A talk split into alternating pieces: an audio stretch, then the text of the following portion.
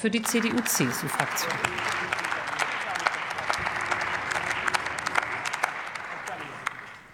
Sehr geehrte Frau Präsidentin, liebe Kolleginnen und Kollegen, lieber Kollege Dr. Diaby! Jetzt bin ich doch am Ende dieser Debatte etwas verwirrt. Ich habe eben gerade den Kollegen Semmet von der Regierungskoalition FDP so verstanden, dass er auch für einen früheren Abzug der Truppen vor ab Mai über nächsten Jahres eintritt. Und es hat viele Kolleginnen und Kollegen der SPD gegeben, die dann zum Schluss auch geklatscht haben. Ich hoffe doch, das war nicht nur ein äh, Instinkt, dass man bei Koalitionsrednern klatscht, sondern es war auch diese Aussage geschuldet.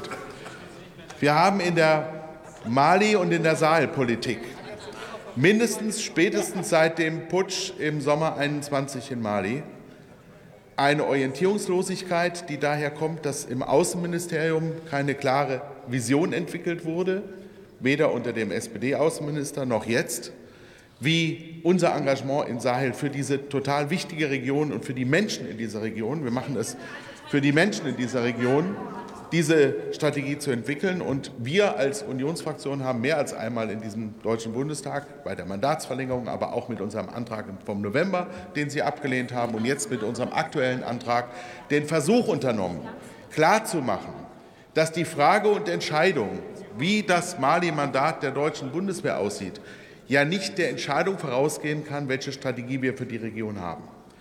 Unsere Forderung, dass die Truppen so schnell wie möglich, vermutlich, wir halten es realistisch für Ende dieses, bis Ende dieses Jahres abziehen, fußt daraus, dass die Bundesregierung uns nicht sagen kann, was der aktuelle Sinn dieses Einsatzes ist, was die Soldaten konkret tun, wie sie angeblich stattfindende Wahlen im Mai 24 schützen sollen, wenn sie weder über Luftaufklärung noch über autarke ähm, ähm Logistik verfügen. Wir erwarten, dass die Bundesregierung ein solches Konzept vorlegt und sind bereit, dann mit der Bundesregierung, mit Ihnen gemeinsam zu diskutieren und vielleicht auch gemeinsam zu verabschieden, wo unser Engagement aussieht.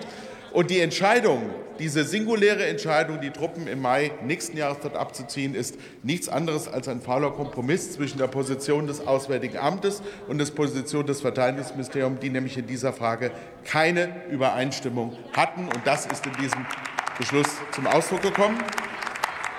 Und Leidtragenden sind die Soldatinnen und Soldaten und ihre Familien, die in einer Tätigkeit, wo sie sich von morgens bis abends fragen, was macht das hier für einen Sinn, weiter gebunden sind für weitere fünf Quartale. Das finden wir einfach eine Zumutung. Erlauben Sie eine, Herr Kollege, erlauben Sie eine Zwischenfrage von, von wem? Agnieszka, also von den Grünen. Ja, Den Nachnamen habe ich gar nicht. Liebe Kollegin Burger. Frau Präsidentin, vielen Dank, äh, lieber Kollege Hart, dass Sie die Zwischenfrage zulassen. Also mir scheint, Sie haben vielleicht so eine leichte Form von Amnesie, weil ich erinnere daran, was passiert ist, als das erste Mal die Wagner-Söldner in Mali entdeckt worden sind. Damals gab es eine Verteidigungsministerin, Sie hatten ja nur den Außenminister erwähnt, die hieß Annegret Kramp-Karrenbauer. Die hat dann mal so locker aus der Hüfte einen Tweet abgesetzt, wo sie diesen Einsatz komplett in Frage gestellt hat. Sie hat nicht mit den VN, nicht mit der EU, nicht mit ihren Kolleginnen und Kollegen in der Bundesregierung darüber gesprochen.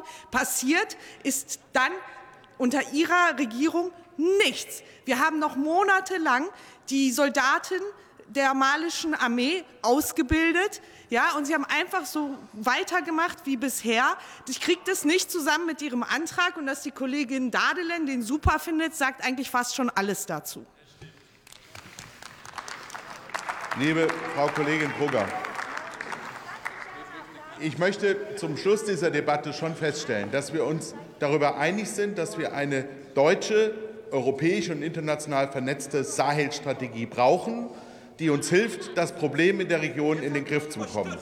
Und das Ziel unseres Antrags ist, darauf hinzuweisen, dass wir eine solche Strategie dringend gemeinsam entwickeln können müssen und dass wir die Soldatinnen und Soldaten nicht das ausbaden lassen dürfen, dass wir in Deutschland, dass Sie innerhalb der Regierung sich nicht einig sind darüber, wie es in Sahel weitergeht.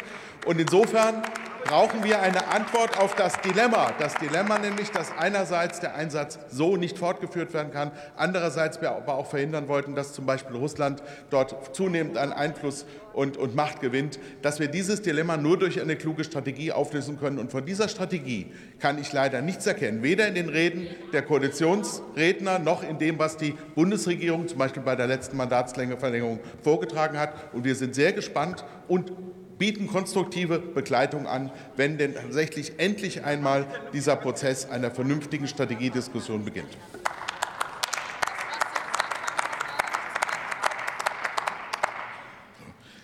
Wir glauben, dass der Einsatz zum Ende dieses Jahres vernünftig beendet werden kann.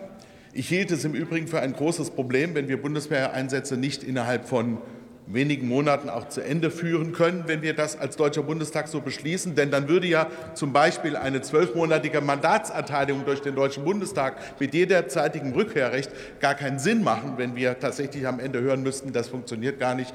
Insofern glaube ich, ist das auch eine politische Finte gewesen, um diesen faulen Kompromiss zu rechtfertigen. Und deswegen sagen wir, lasst uns das gemeinsam bis Ende des Jahres hinkriegen. Und die FDP macht mit, so habe ich Herrn Kollegen Semmet verstanden.